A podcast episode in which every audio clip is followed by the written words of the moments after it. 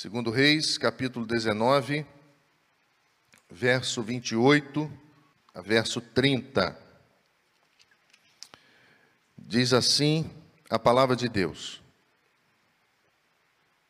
Por causa do teu furor contra mim, e porque a tua arrogância subiu até os meus ouvidos, eis que porei o meu anzol no teu nariz e o meu freio na tua boca e te farei voltar pelo, caminho por onde viestes. Isto te será por sinal. Este ano se comerá o que espontaneamente nascer, e no segundo ano o que daí proceder. No terceiro ano, porém, semeai e colhei, e plantai vinhas, e comei os melhores frutos, os seus frutos. O que escapou da casa de Judá e ficou de resto, tornará a lançar raízes para baixo e dará frutos para cima. Vou ler novamente o versículo 30. O que escapou da casa de Judá e ficou de resto, tornará a lançar raízes para baixo e dará frutos para cima. Depender de Deus fortalece as nossas raízes. Nós nunca experimentamos essa necessidade de dependência tão intensa, talvez essa geração nunca tenha experimentado essa necessidade tão intensa de depender de Deus. Quando as coisas fogem ao nosso controle, quando a epidemia bate à nossa porta, quando as situações afligem a nossa alma, nós nos pegamos prostrados, clamando, orando, pedindo, intercedendo, buscando esperança, buscando socorro. A vida cristã é uma vida de dependência. A vida cristã é uma vida onde ou nós dependemos de Deus, a Bíblia chega a dizer que a mente ela só dá fruto se ela morrer. Para falar de, dessa entrega total que o nosso coração deve ter ao Senhor, aquele que nos tirou das trevas e nos conduziu à sua maravilhosa luz. Depender de Deus, meus irmãos, é imperativo. Não existe escolha na vida cristã para nós. E olhando à luz do que o capítulo 19 de 2 Reis nos apresenta, ali naquele contexto, quando Senaqueribe ele vai invadir Judá e ele vai buscar ah, conquistar ah, algumas questões, ah, ele vai afrontando a Deus, afrontando Ezequias, afrontando as pessoas, a cidade está cercada e eles estão ah, sem pegarem armas, tentando impedir que alimento chegasse, que a água chegasse, e assim eles vão aos poucos tentando fazer com que aquele povo se rendesse à sua soberania. Esse texto começa com uma história muito bonita, ah, como a nossa. A nossa também muitas vezes começa assim: nós dependemos de Deus, nós falamos do primeiro amor, né, que não é primeiro, nem segundo nem terceiro, é o amor. Nós falamos daquele fogo ah, no nosso coração de esperança que abre os nossos olhos, mas que às vezes vai se apagando por algumas escolhas, por alguns caminhos, e aí essa chama é acesa novamente e nós vamos caminhando. Mas ah, às vezes nós deixamos de alimentar essa chama, às vezes nós deixamos de contribuir, de nos aproximar, e aconteceu a mesma coisa aqui. O texto ele começa com uma história muito bonita. Se você for ler 2 Reis capítulo 18, Ezequias, com 25 anos, ele começa a reinar e ele vai fazer o que é reto aos olhos do Senhor, vai destruir os ídolos que existiam pela nação, vai seguir as orientações dos mais experientes. Só que no verso 5 vai dizer, do capítulo 18, que ele confiou no Senhor, ele confiava no Senhor e o Senhor era com ele. Uma história linda, irmãos de todo início de relacionamento com Deus, uma história magnífica, uma história belíssima, que deve ser a nossa história. que deve ser a história daquele que diz confiar em Deus, que deve ser a história daquele que nasceu de novo, daquele que é propriedade exclusiva do nosso Deus. Uma história muito bonita. Só que nessa história, como a nossa, muitas vezes, os problemas começam a aparecer. E ah, nesse caso não foi diferente. Ezequias ele vai ah, se rebelar contra a, a Síria e ele vai parar de pagar tributos à Síria e vai parar de servir a eles. A Bíblia vai dizer que isso traz uma revolução, a parte da nação é conquistada, Israel é deportado para a Síria, e no versículo 12 vai afirmar que tudo isso começou a ruir porque algumas coisas pontuais aconteceram. E se você prestar bastante atenção, você vai ver que a nossa vida também é assim. Primeira questão que o texto vai mostrar é que eles pararam de obedecer a Deus. Houve um momento que Ezequias, ele eu acho que se tornou maior do que ele mesmo. Eu acho que ele, por conquistar muitas coisas, não soube lidar com aquela situação, e o texto, a história vai apresentar que ele já não buscava mais a Deus, ele já não ouvia conselhos dos mais experientes. A segunda questão que o texto mostra é que eles quebraram uma aliança que eles haviam feito com Deus. Quando Ezequias vai reinar, ele restaura o culto, ele restaura a adoração a Deus, e agora eles vão comprometer a fé mais uma vez. E em terceiro lugar, eles deixaram de ouvir e praticar os mandamentos. Irmão, isso aqui é princípio de vida com Deus. Ninguém é obrigado a viver assim. A igreja não impõe isso a nós. Ah, o pastor não tem essa autonomia de impor nada a você. Nosso papel é apresentar, é aplicar, é aproximar o povo da Bíblia. Mas se você for olhar, isso aqui acontece o tempo todo com todos nós. Quando a relação com Deus começa a ruir, o reino começa a ruir, Judá enfrenta dissabor, Israel vai ser é, aprisionado e Senaqueribe ele vai contra-atacar, porque ele não aceita o que Ezequias havia feito e ele vai tomar as cidades novamente e Ezequias ele vai fazer uma coisa, irmãos, que também nós fazemos o tempo todo, faz parte da vida cristã. Ezequias vai é, reconhecer é, que ele, de alguma forma, havia também errado. Ele vai dizer que a maneira que ele havia conduzido, a impulsividade das, dos seus atos, o seu afastamento de Deus, a sua, a, o seu egoísmo, isso fez com que também o povo pudesse estar enfrentando aquelas questões. E no verso 14, ele recebe uma carta das mãos dos mensageiros, leu, sobe à casa do Senhor e vai ah, estender essa carta diante do Senhor, ah, porque não havia saída. Existem momentos na nossa vida que não existem saídas. Existem momentos na nossa casa que não existem saídas, e a única saída que temos é nos prostrar diante do Senhor. A única saída que temos é reconhecer diante do Senhor o nosso estado. A Bíblia vai dizer que Senaqueribe leva toda a prata e todos os tesouros do templo. Depois que eles tomaram Judá, eles vão rumar para Jerusalém. E eles vão querer mais. Assim é o inimigo das nossas almas.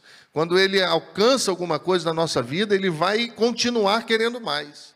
Quando ele alcança alguma coisa, ah, ele, ele não vai parar, ele é insaciável. Mas no verso 20, Rabsaque leva uma mensagem a Ezequias, e essa mensagem vai mexer com o coração dele, porque Senaqueribe achava que os deuses da Síria, eles eram maiores, e ele não consegue entender por que, que Ezequias não se rendia facilmente. Ele não consegue compreender por que ele permanecia resistindo, se a cidade estava fechada, se a água estava sendo controlada, Se eles não entravam, não saíam, se eles não conseguiam fazer nada, e ele vai mandar um mensageiro a Ezequias perguntar: Que confiança é essa em que tu te estribas? Rapaz, você está louco? Você está se apoiando em quê? Você está confiando em quê? A Bíblia vai dizer que Ezequias ele é avisado das palavras duras de Senaqueribe e ele faz o que todos nós devemos fazer. Ele corre para os pés do Senhor. Por quê? Porque ele não suporta. E não é pecado não suportar, é humano. Às vezes, nós nos apresentamos mais fortes do que somos. E por isso, contribuímos para a propagação da dor, contribuímos para a propagação da divisão, contribuímos para a propagação dos problemas, quando na verdade um simples dobrar os joelhos e rasgar o coração diante de Deus, com certeza já nos encaminharia para uma solução. Ele vai para a presença do Senhor, porque ele não suporta. O verso 3 do capítulo 19, se você está com a sua Bíblia aberta, eles lhe disseram: Assim diz Ezequias: Este dia é dia de angústia, de vituperação e de blasfêmia, porque os filhos chegaram ao parto e não há forças para dar à luz. Você já viveu um momento assim na sua vida que você não tinha mais forças? Você já viveu um momento na sua vida que parecia que as lágrimas cessaram? Parece que você quer chorar e você não consegue. Eles estavam vivendo um momento de aflição imenso. Eles estavam vivendo um momento terrível. Mas ele permanecia confiando em Deus. Ele permanecia firme em Deus. Ele errou, errou, mas ele confessou o seu erro, ele pediu ajuda a Deus. E muitas vezes, meus irmãos, a mesma oportunidade de permanecer em Deus nós temos. A mesma oportunidade de semear e colher novamente em momentos de adversidade nós temos, mas nós não fazemos. A Bíblia vai dizer que mesmo essa, esse pesar, mesmo essa dor terrível, mesmo esse momento de dor na nação, não fez com que ele perdesse a dependência de Deus. Não fez com que ele se trancasse no quarto, apagasse a luz e ficasse fazendo pirraça. Não fez com que ele tivesse ah, atitudes assim. Ele vai reagir. Ele vai para a presença de Deus. Quem está na presença de Deus está reagindo. Quem ora, reage. Quem age por meio da fé está reagindo está vencendo, não está se submetendo às afrontas, às agruras desse tempo. E ele vai reagir, mas como que ele reage? Ele reage se arrependendo e orando. Se arrependendo e orando. Se arrependendo e orando. Por quê? Porque agora você conhece a história, eu não quero me alongar muito, você vai perceber que ele retorna para Deus aquela volta que o coração dele estava dando no orgulho, na soberba, agora é retomado pelo Espírito de Deus. E ele vai buscar em Deus a solução que as armas que ele tinha não podiam dar. Ele vai buscar em Deus a solução que os guerreiros que ele tinha não podiam dar.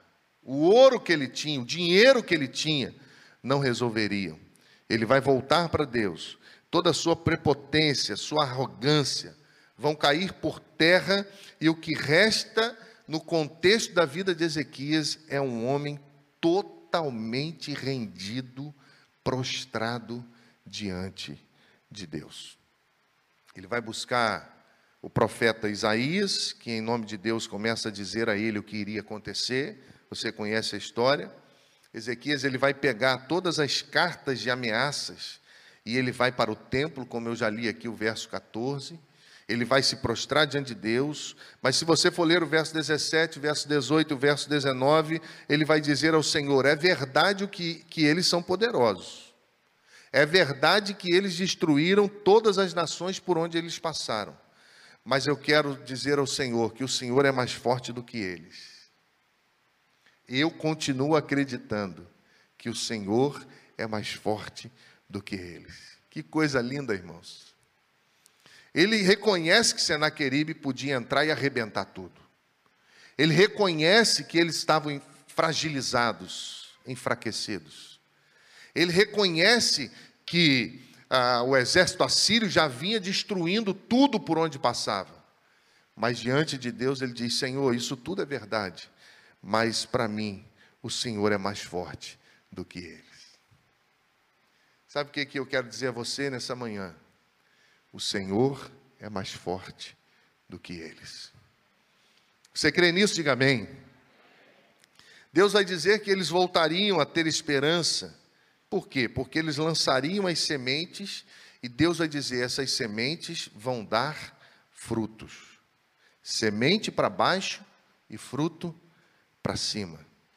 Essa é uma associação inquestionável. A raiz não depende do fruto, mas o fruto depende da raiz. A raiz permanece oculta debaixo da terra, mas o fruto se eleva para o alto, à vista de todos. A preocupação, portanto, irmãos, do cristão deve ser com as raízes, não deve ser com os frutos. E isso precisa ser muito entendido por cada um de nós. Nós estamos plantando raízes, sementes. Sementes vão germinar e elas vão crescer, mas só vão crescer para cima se primeiro crescerem para baixo. E algo que me encanta é ir na praia e, ver aqueles coqueiros, que existem épocas de muito vento e eles envergam, mas não quebram. Porque aí eu fui ler sobre isso e descobri que eles têm para dentro da terra quase dois tamanhos do que eles têm para fora da terra. Eles não quebram porque as raízes são raízes fortes. A preocupação, então, irmãos, de cada um de nós deve ser com as raízes. Por quê? Porque nós precisamos e nós podemos dar muito fruto. Mas se nós não nos preocuparmos com as raízes, a árvore vai secar, e a Bíblia diz, Mateus 7,19, que ela será lançada no fogo. É por meio das raízes que a planta se forma que a planta se alimenta, cresce, dá fruto. Elas se arrastam sobre a superfície do solo até os veios d'água e dele se abastecem. Jeremias 17, versículo 8, ao cheiro das águas. Salmo 1, né, aquele que tem seu prazer no Senhor, na lei do Senhor e nela medita de dia e de noite, será como a árvore plantada junto a ribeiros de águas na qual dá o fruto na estação própria, as folhas não caem, tudo que fizer prosperará. Não se pode dar mais importância ao fruto do que à raiz, irmãos. O fruto verdadeiro é uma consequência natural da raiz. Como é que estão as suas raízes em Deus? Como é que está a sua vida em Deus?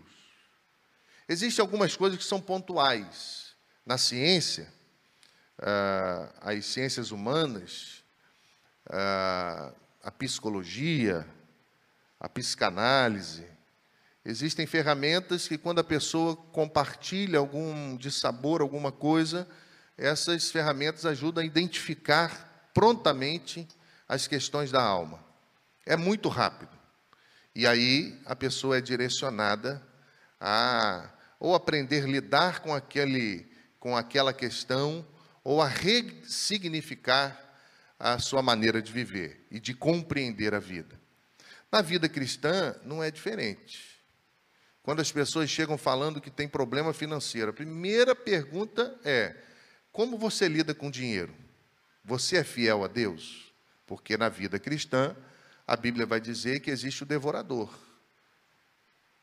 E ele só é repreendido, só é amarrado por meio da fidelidade. Então são coisas pontuais. Mas às vezes nós nos submetemos ao que a ciência apresenta e não submetemos ao que a Bíblia apresenta. São coisas que caminham juntas. O casamento em crise. Quando você conversa com um casal, você sabe muito bem se eles estão com raízes fortes ou não. Se eles estão regando lá o Éden, né? A gente faz uma analogia com o Éden que Deus mandou o homem cuidar, arar a terra. e isso, o casamento precisa ser assim. Então, quando um casal senta no gabinete, eu já sei se está brigado, se não está. Porque um senta para lá, o outro senta para cá, e o corpo vai falando o tempo todo, é só você ter atenção. Não adianta você querer ter um casamento muito bom se você não rega. Não adianta você querer que a sua esposa te dê beijinho se você não beija ela. Não adianta você querer que seus filhos digam para você que te amam, que você é o herói deles, é, se você não beija seu filho, se você não diz para ele que o ama. Não adianta, isso é vida com Deus, isso é raiz, isso é estrutura.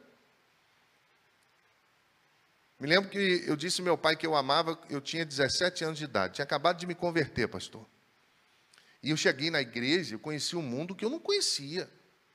Porque o meu mundo era um mundo de briga, de luta, de maldade, de desesperança, de dor, de mágoa.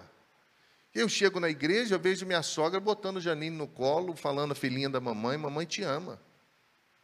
E aquilo me fazia mal, porque eu queria ter aquilo e não tinha. Vou ver os irmãos se abraçando, se beijando com ósculo santo. Eu falei, ué, isso existe? E aí fui conhecendo e fui percebendo que o segredo para a vida está nas raízes, aonde nós somos semeados, aonde nós estamos. Meus irmãos, o segredo está na raiz, porque são as coisas que ninguém vê que nos sustentam. Nós vivemos uma sociedade mentirosa, doente. Você vai para as redes sociais, a pessoa bota a melhor foto lá.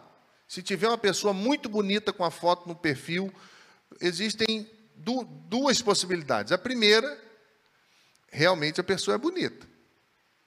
Mas a segunda pode estar cheia de Photoshop. Ou, e tem gente que bota foto que nem é ela. É um mundo de mentira, de ilusão, não tem raiz, não tem verdade, não tem dependência de Deus. Ezequias ele viveu um dos momentos mais vergonhosos da história, porque ele se preocupou mais com os frutos. Ele queria ter, ele queria usar do seu poderio, do momento em que ele vivia para conquistar. E nós não podemos viver com essa busca desenfreada de ter. A nossa busca deve ser ser. Porque é isso que vai fazer diferença. Houve um momento na vida de Ezequias que as suas raízes não se estendiam mais para o ribeiro. Houve um momento na vida dele que isso não acontecia mais e ele não percebeu. Talvez você esteja aqui nessa manhã, isso esteja acontecendo com você ou na sua casa. Segundo Reis, capítulo 19, versículo 34, Lembra que ele foi para o templo orar? Ele vai orar, ele pega as cartas de ameaça e bota lá e vai dizer: Deus, eles são isso tudo mesmo, mas o Senhor é mais forte. E ele vai falar com Deus, e Deus fala com ele.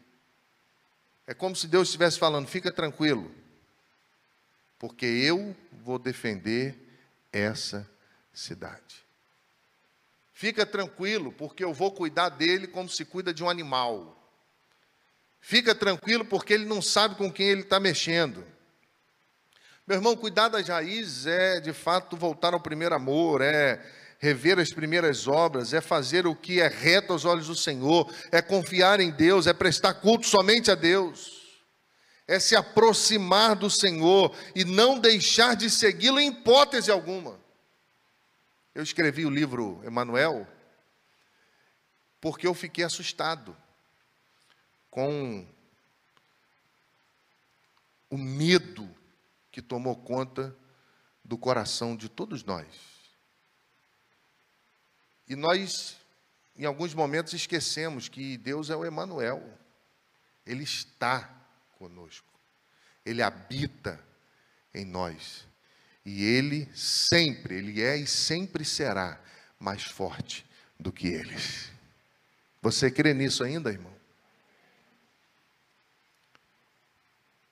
Eu quero concluir essa palavra orando junto com você, enquanto os irmãos vão nos auxiliar aqui, porque talvez existam pessoas aqui que abandonaram as primeiras obras. Talvez existam pessoas aqui que abandonaram os projetos de Deus. Talvez existam pessoas aqui que deixaram de se banhar nos rios do Senhor e de buscar no Senhor a solução para a sua vida. Estão distantes, não obedecem mais princípios.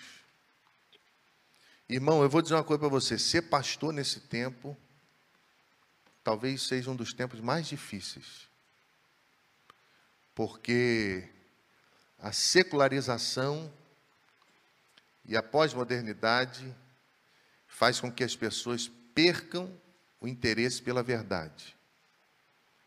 Porque quando você espera de nós, o que o mundo espera de uma igreja é que a igreja seja pautada na Bíblia e que nós sejamos como Cristo. Mas muitas pessoas estão dentro das nossas igrejas e nem Bíblia tem e querem se comportar na igreja como se a igreja fosse um clube social, e não é. Aqui é a casa de Deus, nós somos a casa de Deus, e aqui a casa de Deus se reúne para glorificá-lo, para exaltá-lo e para não sair da rota. Está muito difícil. Como é que está? É muito difícil.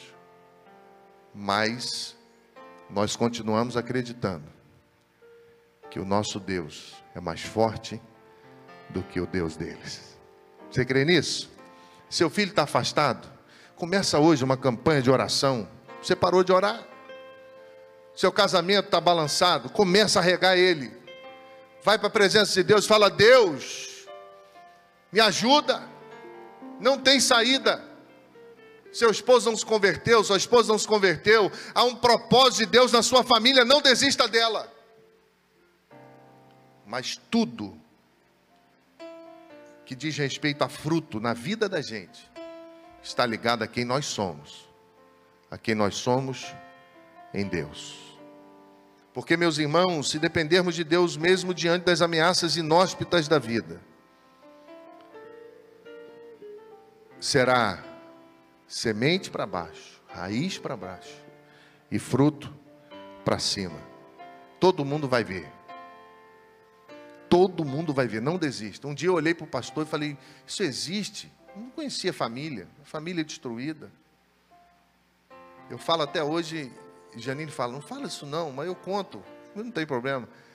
Lá em casa a gente não tinha muita, né? Os meus pais, minha mãe, meu pai sempre foram maravilhosos, guerreiros demais. Mas vem de uma vida de muita dificuldade.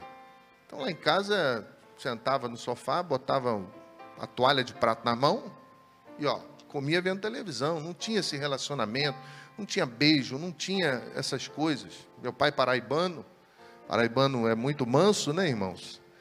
Então a gente não tinha. E eu me lembro que eu ia namorar a Janine. E aí a mãe dela, minha sogra, eles devem estar cultuando conosco Friburgo. Ela deve estar rindo lá. Ela fazia eles tinham uma mesa na sala, tudo bonitinho. Eu não sabia nem sentar. Aí ela falava, vem comer, nós preparamos. Eu falei, não, não estou com fome, não. Cheio de fome, um garotão. Estou com fome, não. Aí ficava sentado na cozinha, olha só, irmãos. E Janine, na sabedoria dela, não falava nada. Ela ficava comigo na cozinha. Ia lá, fazia um misto quente. Ninguém faz misto quente melhor do que ela e comia comigo misto quente. Às vezes tinha um banquete lá na mesa. A primeira vez que eu tomei coragem, fui sentar à mesa. Não é na mesa, não, tá? Por favor, à mesa. Cheio de talher, eu falei, mas meu Deus, como é que é esse negócio? Aí ela pegou o garfo, a e falou: Não, Lu, é assim que se corta. Ó. Me ensinou. Eu estou falando sério, não estou brincando, não. E aí dali eu fui caminhando, fui aprendendo e fui entendendo que existe sempre o melhor em Deus. Eu olhava para as famílias e eu queria descobrir o que, que elas tinham feito para chegar até aquele lugar.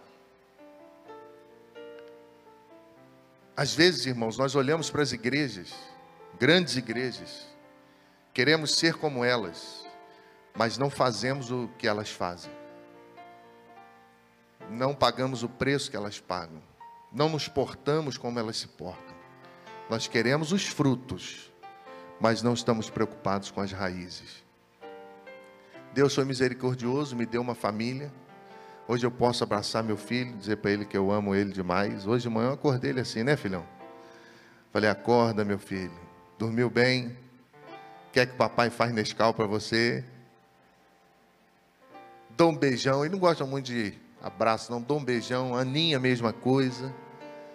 Porque Deus foi misericordioso. Porque um dia eu entendi que o que vale não é o que todo mundo está vendo.